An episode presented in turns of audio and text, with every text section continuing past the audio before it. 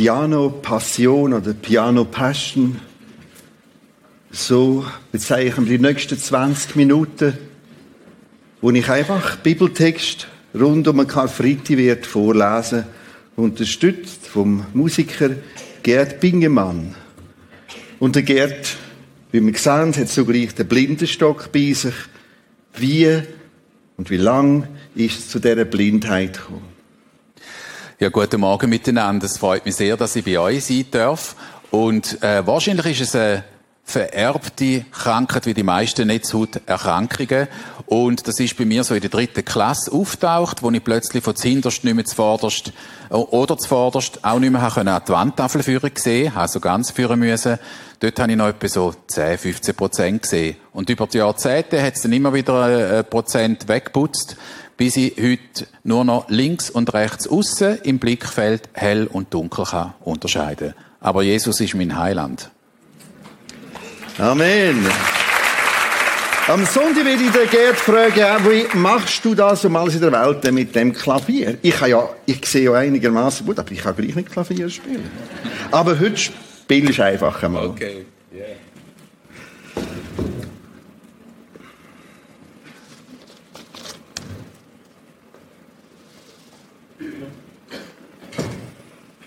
Ich lese aus dem Lukas-Evangelium, Kapitel 22, 39, folgende.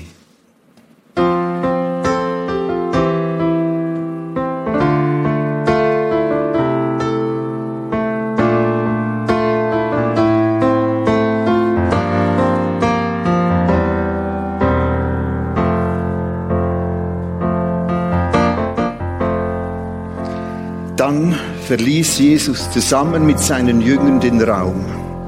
Und sie gemeinsam das Abendmahl feierten. Und sie gingen wie gewohnt zum Ölberg.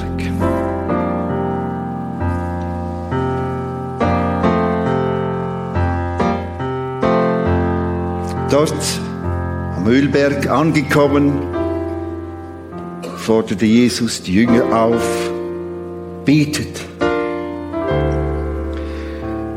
betet, damit ihr die Versuchung nicht erliegt. Er selber, Jesus, entfernte sich etwa einen Steinwurf weit, kniete nieder und betet auch. Vater, wenn du willst, dann lass diesen Kelch des Leidens an mir vorübergehen.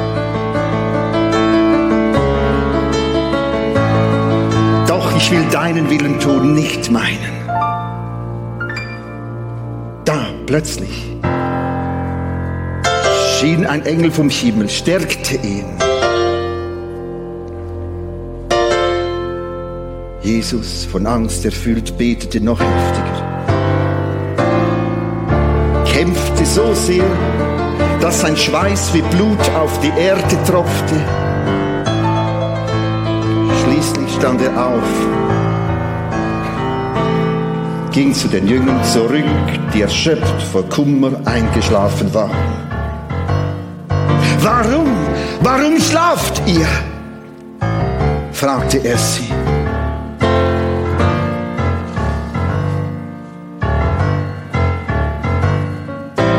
Jesus zu den Jüngern, steht auf, betet sonst wird die Versuchung euch überwältigen. Er hatte noch nicht ausgeredet, da nähert sich eine Menschenmenge, angeführt von Judas, einem der zwölf Jünger. Und Judas ging auf Jesus zu, begrüßt ihn, küsst ihn.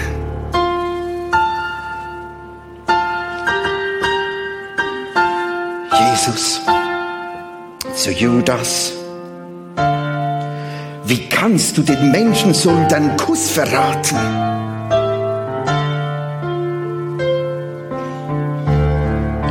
Als die anderen Jünger begriffen, was die Menge vorhatte, riefen sie, Herr, sollen wir kämpfen? Wir haben das Schwert mitgebracht. Einer von ihnen griff den Diener des hohen Priesters, schlug ihm das rechte Ohr ab. Nein, sagt Jesus, leistet keinen Widerstand. Jesus berührte das Ohr des Mannes, heilte ihn. Dann, dann wandte er Jesus sich an die obersten Priester, die Befehlshaber der Tempelwache und Anführer der Gruppe. Bin ich ein Schwerverbrecher? fragte er. Bin ich ein Schwerverbrecher, dass ihr mit Schwertern und Knüppeln bewaffnet anrückt, um mich zu verhaften? Warum habt ihr mich nicht im Tempel verhaftet? Ich war doch jeden Tag dort. Aber dies ist eure Stunde, eure Zeit, der die Macht der Finsternis die Oberhand hat. Da, da verhafteten sie ihn. Sie brachten ihn zum Haus des hohen Priesters. Petrus, einer der zwölf, Petrus folgte in einem gewissen Abstand.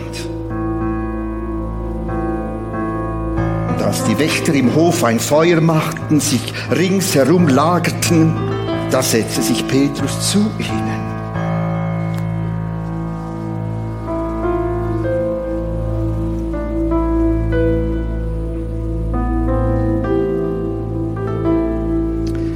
Eine Dienerin bemerkte ihn. Im Schein des Feuers beobachtete sie ihn. Schließlich sagte sie, dieser Mann ist auch einer von ihnen. Petrus leugnete es. Frau, sagte er, ich kenne diesen Mann Jesus nicht. Nach einer Weile schaute ein anderer ihn an und meinte, äh, du musst auch einer von ihnen sein. Nein! Mann, das bin ich nicht, erwiderte Petrus. Etwa eine Stunde später bekräftigte ein anderer, nun, das muss einer der Jünger von Jesus sein. Er ist auch Galiläer. Petrus entgegnete entsetzt, ich weiß nicht, wovon du redest.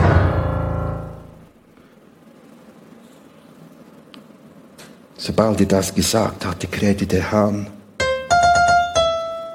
Diesem Augenblick drehte Jesus, der Herr, sich zu Petrus um, sieht Petrus an.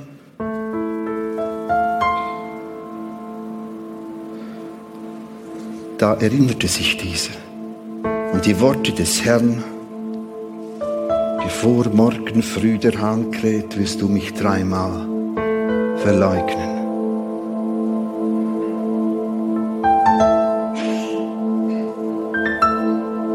Petrus. Geht hinaus, weint bitterlich.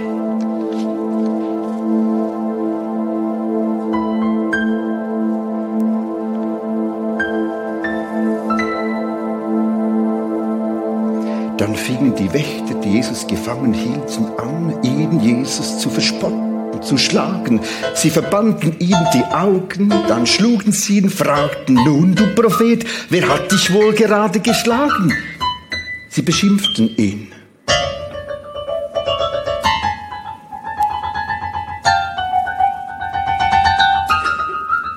Gegen Tagesanbruch versammelten sich die führenden Männer des Volkes sowie die obersten Priester und Schriftgelehrten. Jesus wurde diesem Hohen Rat vorgeführt. Sie fragten ihn, sag uns, ob du der Christus bist. Jesus erwidert, nun, wenn ich es euch sage, würdet ihr mir doch nicht glauben. Und wenn ich euch eine Frage stelle, würdet ihr mir nicht antworten.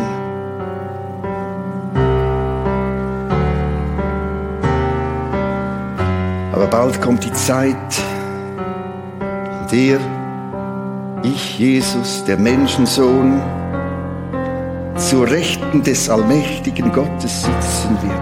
Dann behauptest du also, dass du Gottes Sohn bist? Ihr sagt es, ich bin's. Wozu brauchen wir da noch Zeugen, schrien sie. Wir haben es selbst sagen, ihn da sagen hören.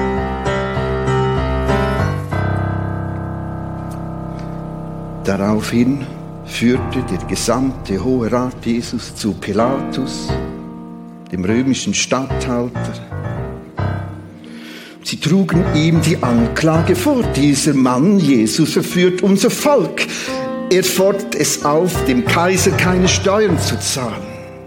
Und er behauptet, der Christus, der König zu sein. Pilatus zu Jesus. Der Judenkönig? Jesus, ja, du sagst es selbst. Pilatus wandte sich an die obersten Priester und an die Menge und sagte, ich, ich finde keine Schuld an diesem Menschen. Doch sie standen darauf, bestanden darauf, wo er auch hinkommt, verursachte er Unruhe im Volk, in ganz Judäa, von Galiläa bis nach Jerusalem. Was? Der Mann ist aus Galiläa? fragte Pilatus. Als sie das bestätigten, ließ Pilatus Jesus zu Herodes Antipas bringen, denn Galiläa unterstand seiner Rechtsprechung. Der Herodes hielt sich gerade in Jerusalem auf.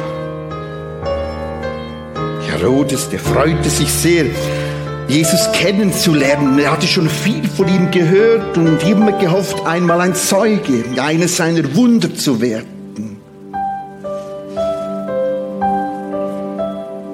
Er stellt Jesus eine Frage nach der anderen, aber Jesus gab keine Antwort mehr.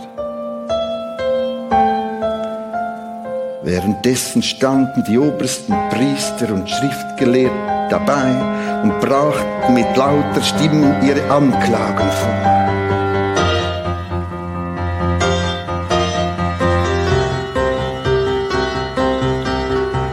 Da begann Herodes seine Soldaten, Jesus zu verhöhnen und zu verspotten. Sie folgten ihm, legten ihm ein prächtiges Gewand an, schickten ihn zu Pilatus zurück.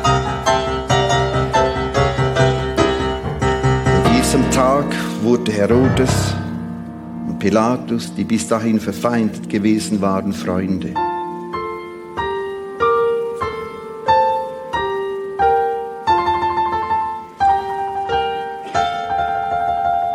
Pilatus berief die obersten Priester, die Schriftgelehrten und das Volk ein und gab sein Urteil bekannt.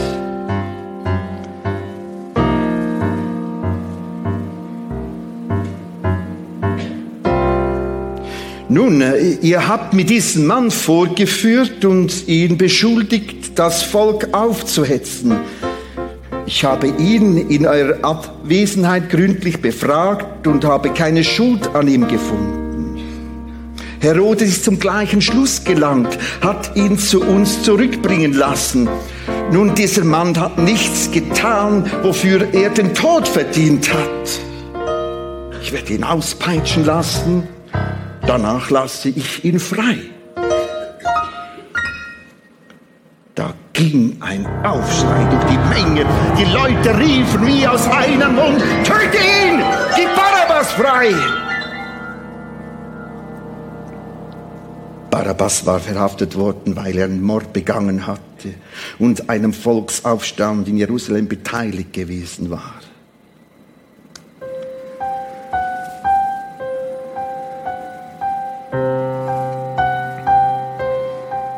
Pilatus redete ihnen zu, denn er wollte lieber Jesus freilassen. Aber sie schrien nur, kreuzige ihn, kreuzige ihn! Zum dritten Mal wandte Pilatus sich an die Leute. Warum? Verbrechen hat begangen? Ich habe keinen Grund gefunden, ihn zum Tod zu verurteilen. Ich werde ihn auspeitschen lassen, dann freigeben. Aber die Menge schrie noch lauter, verlangte seine Kreuzigung. Sie übertönten Pilatus mit ihrem Geschrei.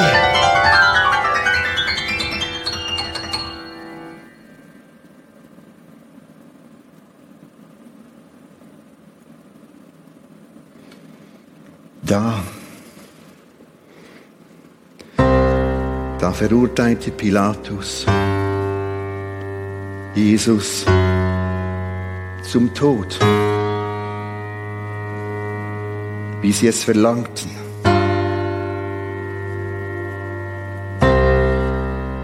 Auf ihren Wunsch ließ er Barabbas frei, den Mann, der wegen Aufruhr und Mord im Gefängnis saß. Jesus dagegen lieferte er ihnen aus wie sie es gefordert hatten.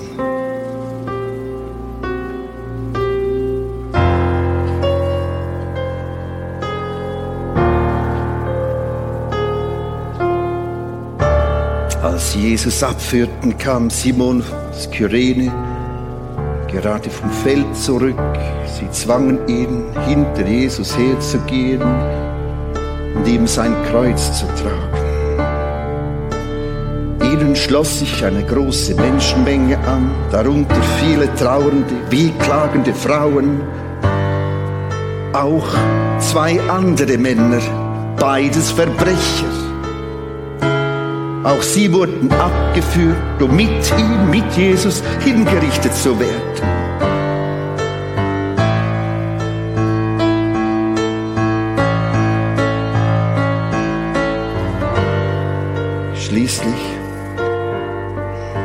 Kamen sie an einen Ort, der Schädelstätte, Golgatha heißt.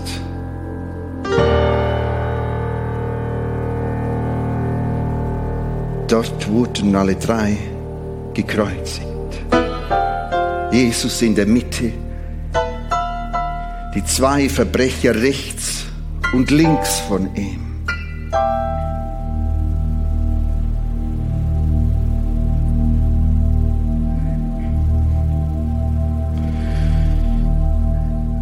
Jesus am Kreuz betet, Vater, vergib ihnen, die wissen nicht, was sie tun.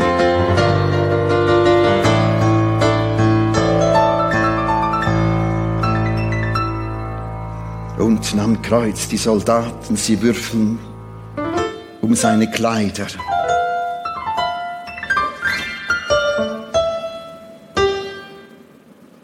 Das Volk schaute zu, während die führenden Männer lachten und spotteten.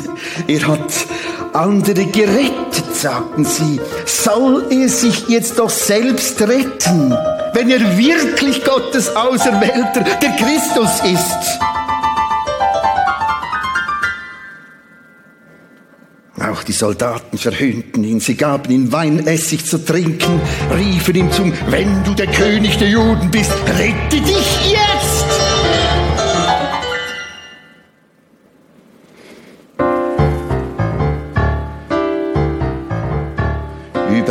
Kreuz wurde eine Inschrift mit den Worten angebracht, dies ist der König der Juden.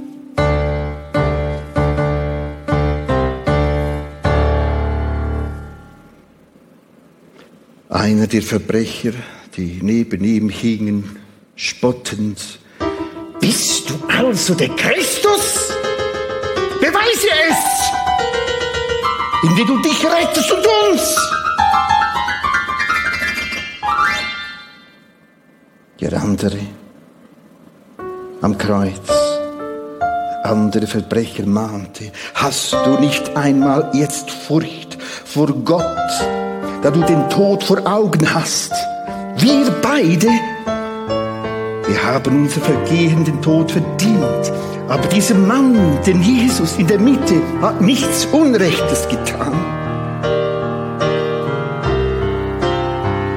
Dann wandte sich um und sah zu Jesus, Jesus, denk an mich, wenn du in dein Reich kommst.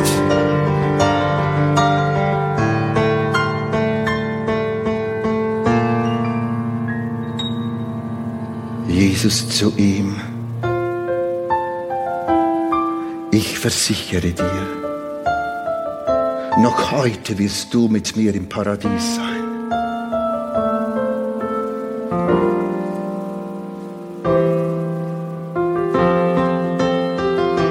Nochmals diese Szene. Dann sagte er, der eine Verbrecher, Jesus, denk an mich, wenn du in dein Reich kommst.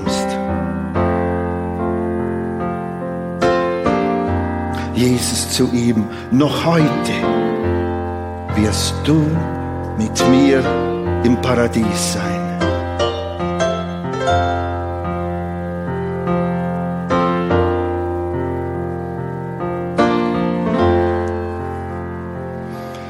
Inzwischen war es Mittag geworden. Dunkelheit legte sie über das ganze Land bis um drei Uhr nachmittags. Die Sonne hatte sich verfinstert. Plötzlich zerriss der Vorhang im Tempel und Jesus rief, Vater, ich lege meinen Geist in deine Hände.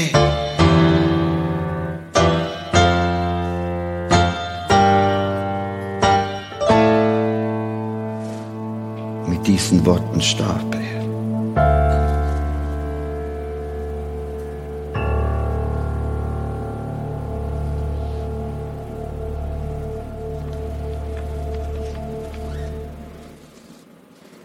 Der Hauptmann der römischen Soldaten,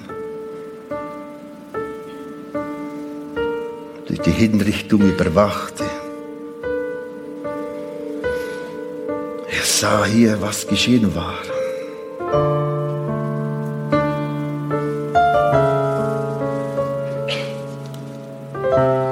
Er begann Gott zu loben.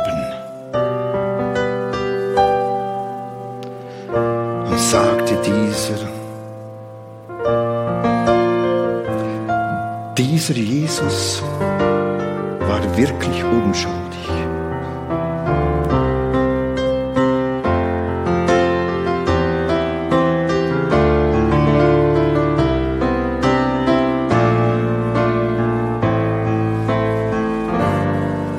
Und die vielen Zuschauer, die zur Kreuzigung gekommen waren und alles miterlebt hatten, was geschehen war, sie gingen voll Reue weiter nach Hause.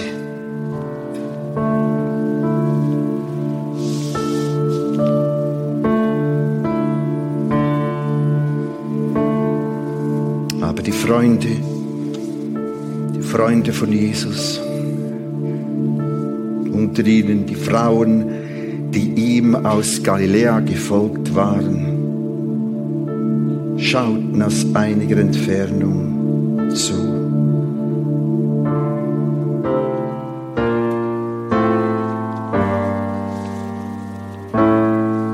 beteten an, dankten Gott.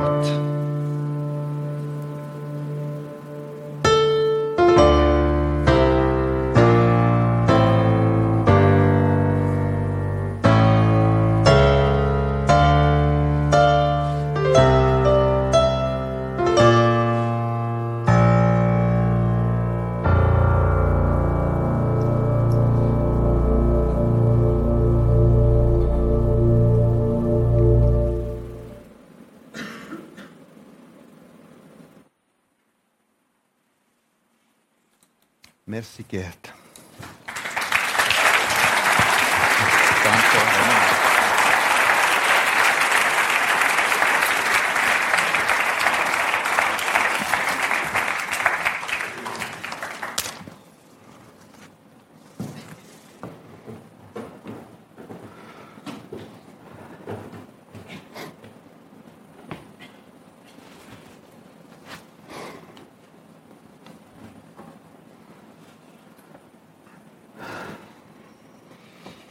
Da ist die Kreuzigungsszene. Jesus ist schon vom Kreuz abgenommen worden auf dem Bild. Da ist er aufgenagelt worden, festgenagelt. So eine Kreuzigung geht einige Stunden. Man hat hinten auf der Gesäßhöhe noch ein Brettchen, das man montiert, damit man in der Agonie nochmal probiert abzustützen. Und das verlängert den ganzen Schmerz nochmal. Erstickungstod, Kreislauf, Kollaps, je nachdem. Und um das Kreuz hat es verschiedene Menschen gehabt. In dem Bild sind sie am Wegziehen. Petrus hat es mit dem Kreuz. Der Kreuzjungen Judas, ein Pilatus, ein Herodes, religiöse Führer, Volk. Ich möchte ein paar wenige Personen kurz nochmal aufleuchten. Der Judas. Ich muss dir vorstellen, aus dem engsten Freundeskreis. Einer von den zwölf. Was treibt ihn an? Was geht in ihm ab? Was geht im Petrus ab? Was treibt ihn an? Was der Pilatus an? Was geht ihm ab? Die Frage wenn wir kurz stellen der Petrus, der Judas, der Judas aus seinem engsten Kreis. Er merkt plötzlich, dass er könnte verdammt wichtig werden. Wenn er jetzt zu der Obersten geht, ist er plötzlich per Du mit denen. Und er ist wichtig. Wichtig, uh, wichtig. Und prompt funktioniert das Spiel. Ja, hey, wenn du uns dann könntest und so, dann bist du einer von uns. Der hat noch die 30 Silberlinge gegeben. Ich meine, das war eine Nebensache. Es ist seine besondere Rolle. Seine besondere Wichtigkeit. Mit der religiösen Elite zusammen. Und es ist schon wahnsinnig, wie schnell das kippt. Von einem Jesus-Jünger plötzlich ein Schub in eine andere Richtung. Dass der Jesus der Friedensvermittler ist zwischen Gott und Mensch, ist wie ausblendet. Dass er der Sohn Gottes ist, ist wie ausblendet. Petrus. Was treibt ihn an? Zuerst sicher mal Gewunder, dabei sein, auch ganz vorne, es passt zu ihm als Typ. Und trotzdem, im richtigen Moment, uh, Nein, nein, nein, ich nicht. Nein, nein, ich, ich bin nicht ein Jesus-Freak. Auch ihn plötzlich etwas ganz anderes an. Seine eigene Haut. Sein eigener Schutz.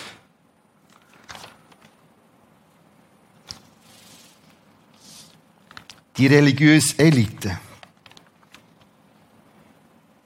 Währenddessen standen die obersten Priester und Schriftgelehrten dabei und brachten mit lauter Stimme ihre Anklage vor. Die religiöse Elite merkt plötzlich, hey, jetzt könnten wir den Römer, den Pilatus, einen auswischen. Und es geht überhaupt nicht um die Frage, wer ist denn der Jesus? Was hat er gemacht? Es ist überhaupt nicht die Frage, könnte doch der Messias, der von Gott gesandte Retter sein, sondern es ist ein pures Machtspiel. Jetzt sind wir stärker. Jetzt bringen wir das durch. Pilatus. Er steht nicht zum Recht, obwohl er es genau weiß, dass er unschuldig ist, verurteilt er. Auch ihm geht es nicht um die Frage, wer könnte der Jesus sein? Es geht ihm nicht um die Frage, hm, wir müssen nochmal über die Bücher, wir müssen das anlassen, andenken, wir müssen in diesen Schriften gehen, nachfragen, nachforschen. Es geht ihm nur darum, jetzt ja keine Schwäche zu zeigen. Keine Blöße zu geben. Irgendwie keine Macht zu verlieren, obwohl er sie doch verliert.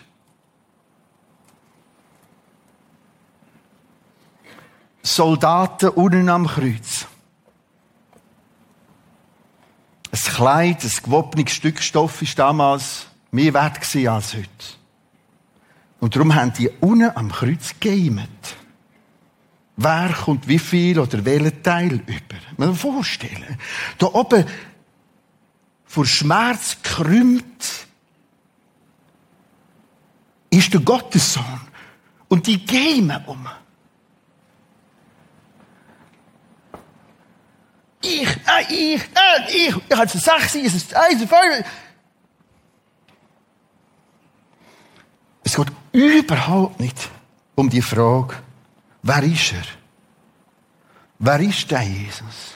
Die einen geben, ich will ein Stück, ich auch.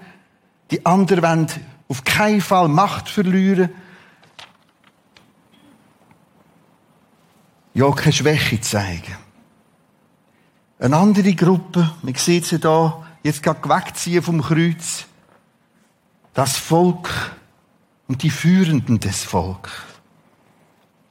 Das Volk schaute zu, während die führenden Männer lachten, spotten. Er hat andere gerettet, sagten sie, soll es sich jetzt doch selbst retten, wenn er wirklich Gottes Auserwählter, der Christus ist. Sie hänseln ihn, sie sagen, hey, zeig's, büt etwas, mach's jetzt. Sie wollen Stärke zeigen, ja nicht weich einspielen. Es gibt noch mehr Figuren um das Kreuz. Ich habe ein paar wenige aufgegriffen.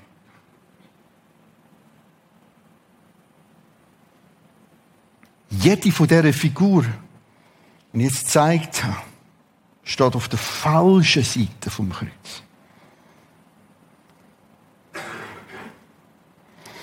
Es gibt zwei Personen, die auf der richtigen Seite stehen, respektive hängen. Der eine ist der Verbrecher.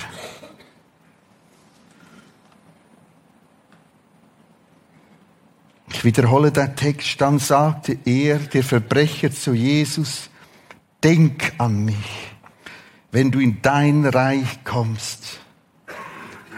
Er hat gesagt, Jesus, vielleicht ist er da gehangen, Jesus,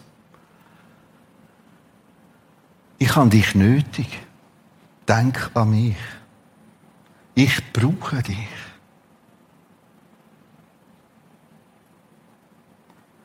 Meine Frage, eine Frage heute Morgen, an jedes, auf welcher Seite vom Kreuz stehst du? Schau, die anderen, die haben es alle besser wissen. Aus ganz, ganz ichhaftem Motiv. Völlig selber definiert. Kein Weichheit sein, keine Macht verlieren, kein jetzt den Eis auswischen, jetzt die Groß spielen, Achtung, Tod retten.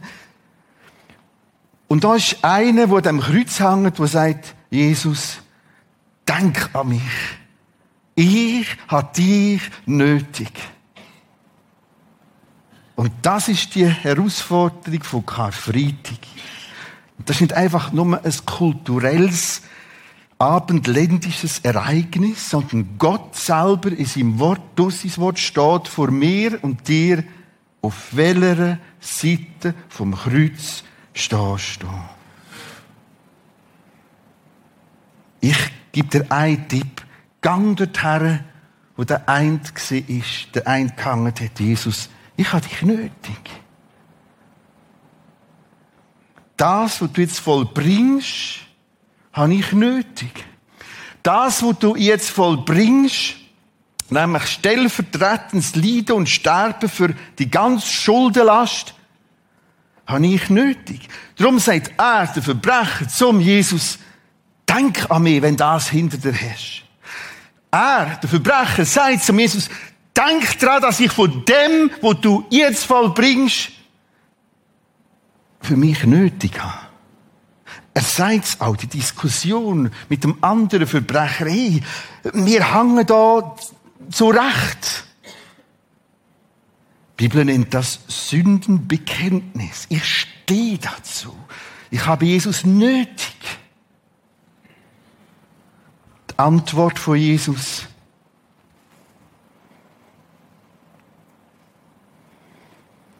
Ich versichere dir, noch heute wirst du mit mir im Paradies sein.